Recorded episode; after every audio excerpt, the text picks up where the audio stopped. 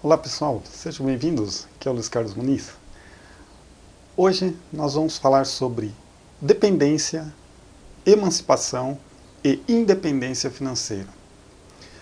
Quando nós é, estamos na nossa vida, o, nós vamos passar momentos em que nós estaremos em uma dessas três situações. Geralmente, quando nós somos crianças, adolescentes, nós vivemos na dependência financeira que isso significa? Que alguém, nossos pais geralmente, são os responsáveis por prover as nossas necessidades financeiras. Depois de um certo momento que você, nós começamos a trabalhar, temos o nosso, nossas é, profissões, às vezes seja uma profissão formal, de acordo com a nossa formação acadêmica, ou seja, é, uma profissão que você adquiriu de outras formas, né, pela, pela prática mesmo, você então vai caminhar para a sua emancipação financeira. É, veja que nem sempre a emancipação da pessoa, né, que geralmente com 18 anos, que ela, é, falando aqui Brasil, né, é, geralmente com 18 anos a pessoa ela se emancipa, ou ela pode até pedir é, emancipação aos 16, mas é, o que acontece? É diferente o que nós estamos falando. O emancipar aqui é eu não dependo mais dos meus pais ou de alguém que me ajude, dos responsáveis por mim, para eu então é, me sustentar e ter condições de seguir a minha vida financeiramente falando. Né? Então eu posso, eu consigo pagar o aluguel ou adquirir um imóvel para eu viver, eu consigo é, ter os recursos para eu me alimentar. Então, quando eu atinjo esse patamar de viver com, com os meus próprios recursos, né, com o resultado do meu trabalho, então eu atinjo então a emancipação financeira. Então, o que é independência financeira? Que às vezes a maior confusão que existe é quando fala de independência financeira. Independência financeira é algo que poucas pessoas possuem, é, poucas pessoas atingiram esse patamar, que é basicamente o seguinte. Vamos imaginar que o seu padrão de vida hoje seja 3 mil.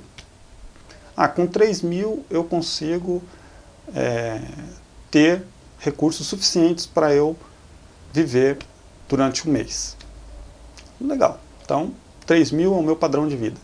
Independência financeira significa que você tem uma reserva financeira ou você tem bens, sejam imóveis, seja alguma empresa, alguma coisa que você tenha, que você não tem que trabalhar. Se você, você, se você não quiser trabalhar, você pode ficar na sua casa e esses 3 mil vai entrar todo mês na sua conta.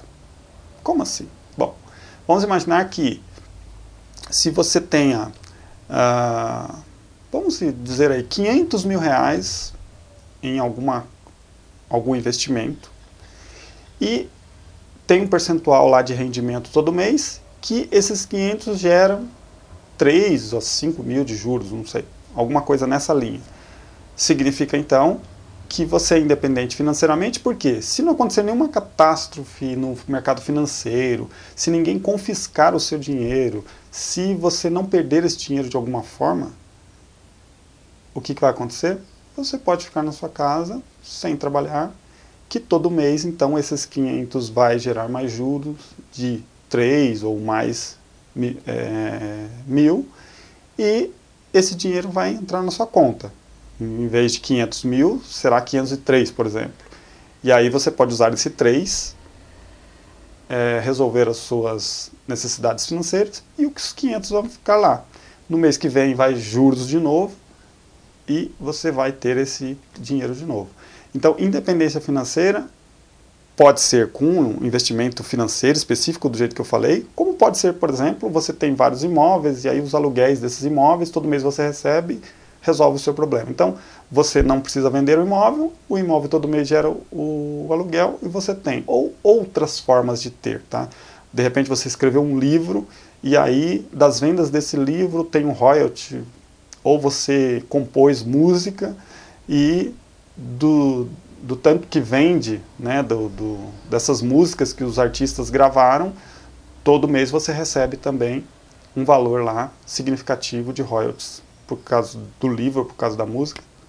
Então são fontes de renda que todo mês entram, que suprem a sua necessidade.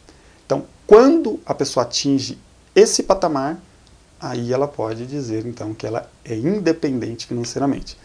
Então nós temos a dependência financeira, que é o, o período em que a gente não consegue suprir as nossas próprias necessidades. E isso pode acontecer não só quando é, nós somos aí crianças, aí, adolescentes, jovens, né? Pode acontecer em algum momento no meio da vida também, por algum problema. Nós temos depois a nossa fase de emancipação, que é quando nós podemos, então, por si só, suprir as necessidades financeiras com o nosso trabalho e tudo mais.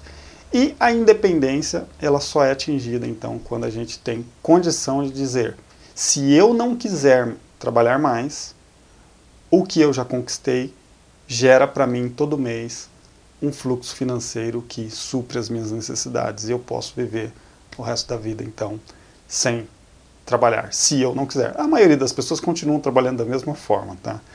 Elas, mesmo tendo atingido esse patamar de independência, porque aí o trabalho já muda um pouco de sentido. Ela já não trabalha mais porque ela precisa, mas sim porque ela tem prazer em continuar trabalhando.